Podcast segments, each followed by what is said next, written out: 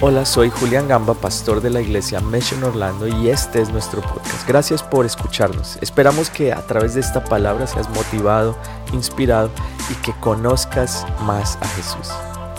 Y este es el mensaje de hoy. Hola, qué alegría, qué bendición poder compartir con toda la iglesia en esta mañana. Hoy nos toca tratar un tema bien interesante. Por acá estamos los pastores Francisco y Noramí y queremos darles un saludo con mucho cariño a todos. Es un privilegio y un honor para nosotros poder compartir este tema en esta mañana, esposos y padres. Muy buenos días tengan todos, qué bueno que puedes estar en este lugar donde Dios pueda revelarte su misión y creemos que este va a ser un tiempo de bendición por medio de la palabra del Señor.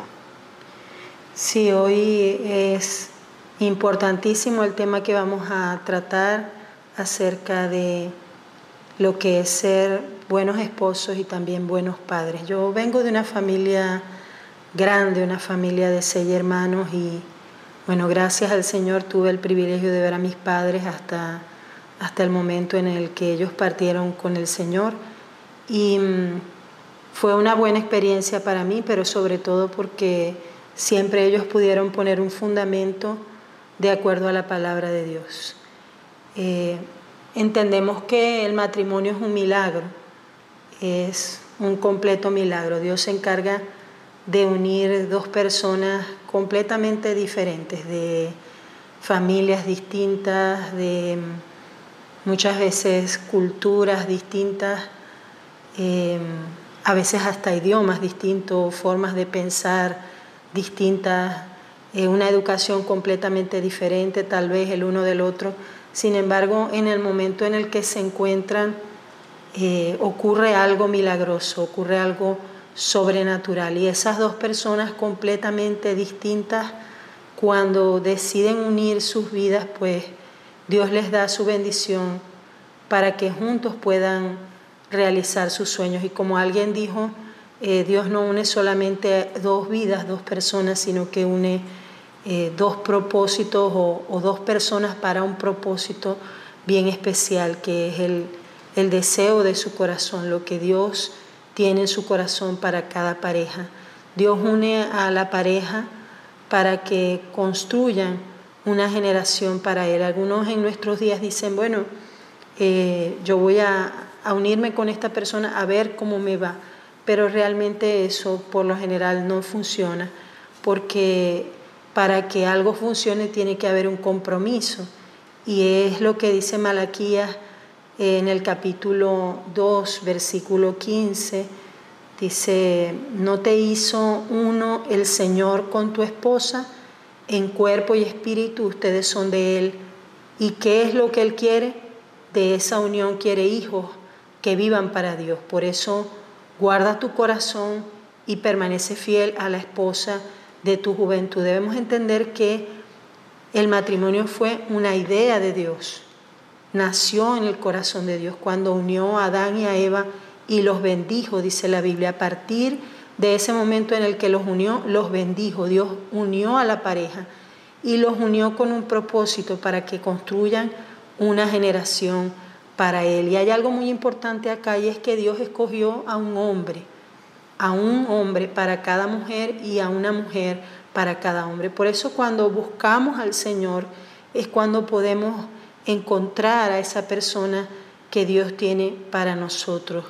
Eh, alguien dijo, y, es un dicho como muy popular entre algunos jóvenes, eh, que para encontrar al príncipe azul hay que besar a muchos sapos, pero en realidad eh, no es lo que la Biblia enseña. Dios tiene a una persona, un hombre, para cada mujer y una mujer para cada hombre. Y a partir de, ese entendimiento y de ese milagro que surge cuando el hombre y la mujer se encuentran, entonces es cuando ellos deciden dedicar sus vidas a Dios y deciden comprometer su vida el uno con el otro, no para que el otro me haga feliz, sino para ser parte de la felicidad, no para que el otro me complete, porque ya en Dios, en Cristo, eh, nosotros estamos completos, pero sí cuando se une un hombre, se une una mujer conforme al propósito de Dios, es para que puedan cumplir el deseo de su corazón, pero también para que puedan levantar hijos para Él. Dios nos creó como matrimonio, nos creó para que podamos levantar esos hijos que le sirvan, esos hijos que le amen, esos hijos que le teman a Él y, sobre todo en la relación conyugal, pues que, que los esposos entiendan que deben amarse, que deben protegerse, que deben cuidarse, que deben bendecirse mutuamente. Eh, por lo general los matrimonios no funcionan cuando las personas van con el pensamiento de voy a casarme para que esta otra persona me haga feliz o para que esta otra persona eh, me dé lo que yo quiero o, siempre que me satisfaga pues eh, yo voy a estar contento, pero no es así, por el contrario, hay, una, hay un poema al amor muy tremendo que escribió el apóstol Pablo en 1 Corintios 13 cuando Él dice que el amor todo lo sufre, todo lo espera, todo lo soporta. El amor nunca deja de ser. Si me preguntan a mí, ¿el amor se acaba? Pues creo que cuando el amor viene de Dios, no tiene por qué acabarse, pero hay que cuidarlo, hay que cultivarlo, hay que protegerlo.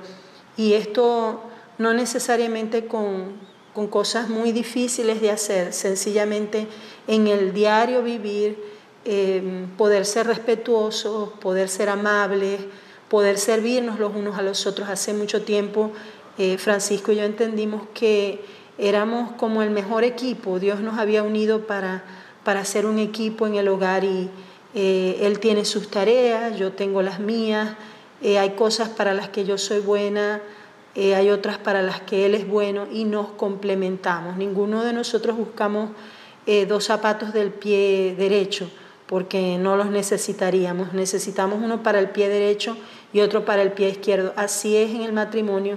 El esposo tiene algunas habilidades, algunas funciones, algunas capacidades, algunos talentos que aportar y la esposa tiene otros. Y esto es una gran bendición cuando lo entendemos, cuando decidimos vivir el uno para el otro, que verdaderamente ese sea el sentir, ese sea el deseo, ese sea la disposición de cada hombre y de cada mujer cuando van a casarse. Pero es fundamental que haya un pacto, que cuando decidimos dar ese paso del matrimonio, eh, así como decimos en los votos matrimoniales, eh, voy a amarte, voy a cuidarte, voy a protegerte, algunos dicen en la enfermedad, en la salud, eh, en la pobreza, en, la abundancia, en la riqueza. y bueno, todo esto es importante eh, si de verdad detrás de todas esas palabras hay el deseo de poder amarnos, de poder cuidarnos, de poder protegernos. Para que una familia esté bien, lo que primero tiene que estar bien es el matrimonio. Esto es muy importante y lo primero que debemos determinar entonces es ser los mejores esposos para luego poder ser los mejores padres. Eso es importantísimo y fundamental que decidamos ser los mejores esposos, que en nuestros matrimonios haya amor, haya romance, haya deleite, haya placer, haya amistad, haya un trabajo en equipos y todo, y todo eso se va a reflejar también en, nuestros hijos. Alguien dijo que nuestros hijos son la, la extensión de nuestro carácter, así que si tenemos un matrimonio fuerte, pues vamos a tener hijos fuertes. Amén, qué bueno porque ahora vamos a hablar a la parte de los hijos. La Biblia dice en Gálatas capítulo 6, verso 7, no crean ustedes que pueden engañar a Dios. Cada uno cosechará lo que haya sembrado. Alguien dijo, la vida es una siembra y una cosecha continuamente. Todos los días sembramos algo y todos los días cosechamos algo de lo que hemos sembrado. Y en cuanto a los hijos, que los padres sean los sembradores de las semillas que van a darle forma al carácter, de las semillas que le van a dar forma a la, conducta del hijo, eh, del varón o de la hembra, porque es muy importante entender que Dios en este tiempo está levantando familias sacerdotales y el deseo del Señor es que cada familia le pueda servir. Muchos inconvenientes en las familias, muchos, muchos percances, problemas que solucionar, pero nada de eso eh, mm, elimina el propósito que el Señor puso sobre los padres y sobre los hijos. Así que nosotros como padres somos sembradores por excelencia en el terreno de nuestra familia que son, que son nuestros hijos. Entonces hay cinco, cinco cosas o cinco semillas, hablando de siembra, que debemos como padres sembrar en nuestros hijos. La número uno es sembrar actitudes positivas. Las palabras de fe, palabras que motiven, palabras que edifiquen, como lo enseña el apóstol Pablo, como debe ser la profecía este, es, un, es un trabajo de los padres hacia los hijos que debe ser continuo. La mayoría de las veces, eh, o muchas veces encontramos jóvenes, adolescentes o niños golpeados por palabras que más bien eh, los padres han dicho mm, palabras de destrucción, de desmotivación, palabras negativas que han, han destruido prácticamente la estima del joven y el deseo del Señor es que los hijos se levanten para conquistar. No lo harán si no tienen una motivación correcta, si no tienen una edificación correcta y si los padres no siembran las palabras de fe. Por eso eh, estar unido al Espíritu Santo y a la palabra del Señor continuamente como Padre nos dará la oportunidad de sembrar las, las actitudes positivas en los hijos. Hoy estamos viendo una generación que creció eh, y que este, está muy eh, vulnerables a las, cosas, a las cosas del mundo. Gracias a Dios que la iglesia, la iglesia siempre va a ser la luz y la iglesia siempre va a tener la sal necesaria para traer bendición al mundo. Así que nuestros hijos, nuestros jóvenes están para levantarse a conquistar. Como lo dije, dice que ellos conquistarán las puertas de sus enemigos. Entonces es muy importante como padres sembrar actitudes positivas. Número dos, sembrar integridad. Quien acata las leyes divinas no quebranta las leyes humanas. Todo está en el mundo espiritual. Nuestro pastor César nos ha enseñado mucho eh, acerca de la cuarta dimensión y las leyes divinas operan en el mundo espiritual. Y cada familia que se, que se propone a estudiar la palabra, a a tener la revelación de la palabra por medio del Espíritu Santo, va a encontrar esas leyes, esas leyes divinas que le, dan le darán la oportunidad de darle una forma en la conducta de los hijos. Los hijos tienen que ser íntegros, los hijos tienen que, dar cuentas, los hijos, eh, un hijo que se le permite hacer todo lo que quiera, simplemente con el tiempo será una persona desordenada, indisciplinada, y será mm, mm, doloroso ver una persona o un joven de, de 25, 30, 35 años este, que no acató las leyes divinas, que no, porque sus padres no se las enseñaron. Entonces es muy importante como padres sembrar esos principios divinos que están en la palabra del Señor. Satanás intenta que los padres no tengan contacto con la palabra, porque al no tener contacto con la palabra, entonces no pueden enseñar nada a sus hijos. Moisés aclaró eh, ese punto en Éxodo y en Deuteronomio, cuando el Señor le habló acerca de la ley, la palabra. Y le dijo, enséñala a tus hijos en la mañana, en la tarde y en la noche. Dice, escríbenla en los dinteles de las puertas, escríbanlas en sus vestidos. Y eh, el deseo del Señor era que el pueblo de Israel se aprendiera la ley.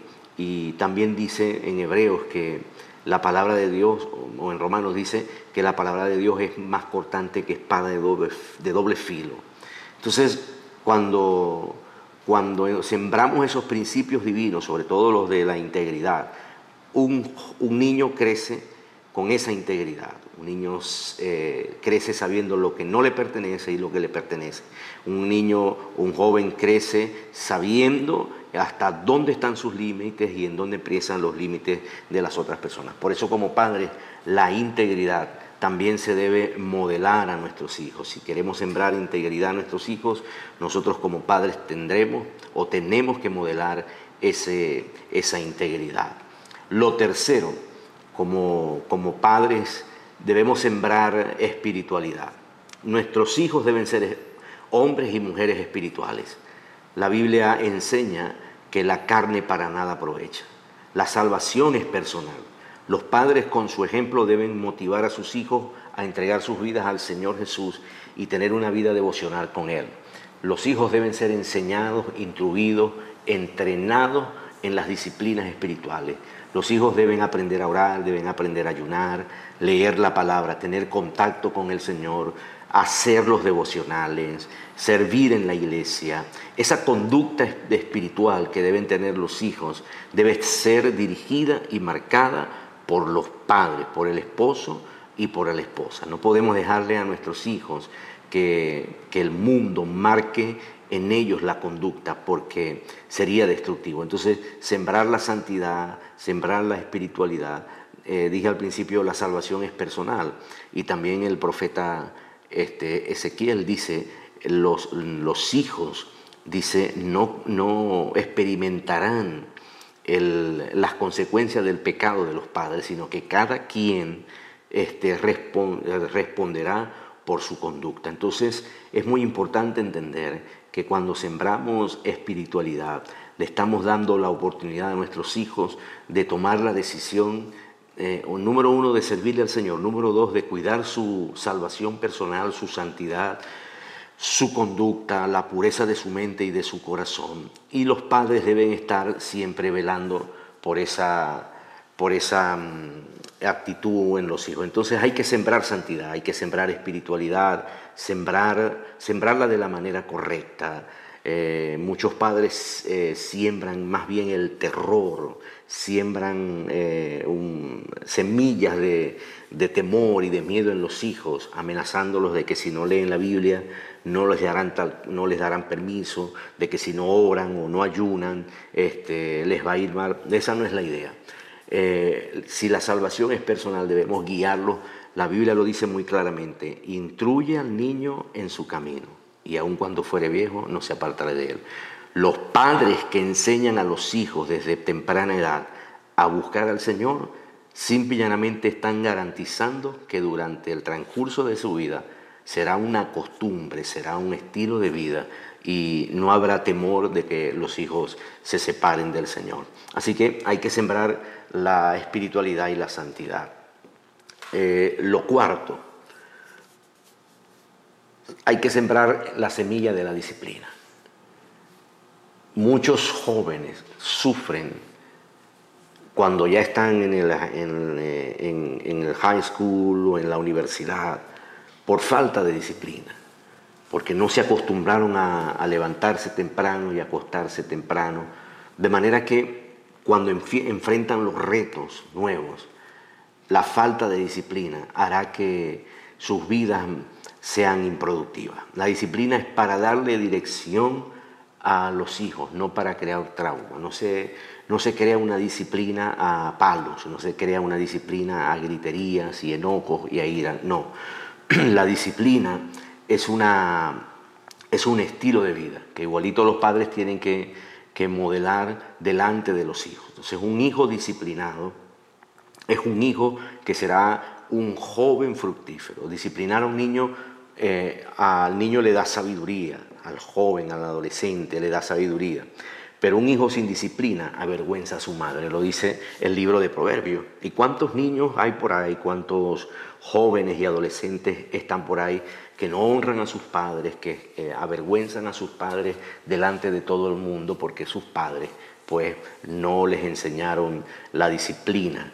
disciplinar a sus hijos, eh, la Biblia dice, unos cuantos azotes no lo matarán, pero sí lo librarán de la muerte. La idea no es golpearlo hasta matarlo, la idea es que el niño sea persuadido este, del error donde se encuentra y que los padres amorosamente puedan darle una orientación este, con amor, con respeto, eh, no tocar eh, la estima de los hijos, porque se estaría metiendo en un terreno muy este, inadecuado. La idea es que los hijos crezcan con esa disciplina, enseñarles las disciplinas espirituales, orar, ayunar, leer la Biblia, tener compañerismo en la iglesia, servir al Señor en la iglesia. Esa disciplina va a hacer que es, como si estuviéramos levantando pastores, profetas, evangelistas desde pequeños, sobre todo pues nosotros que somos pastores y hemos levantado a nuestros hijos desde que nacieron están eh, escuchando de la Biblia, escuchando música cristiana, desde que nacieron están eh, eh, con nosotros, saliendo y entrando y ellos han aprendido este, eh, la disciplina.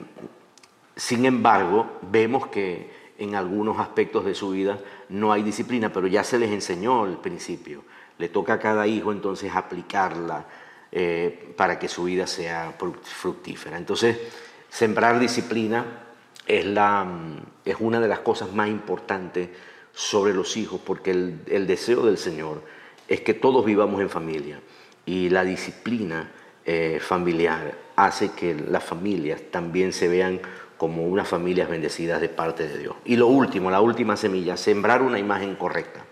Los padres nunca deben herir la autoestima de sus hijos.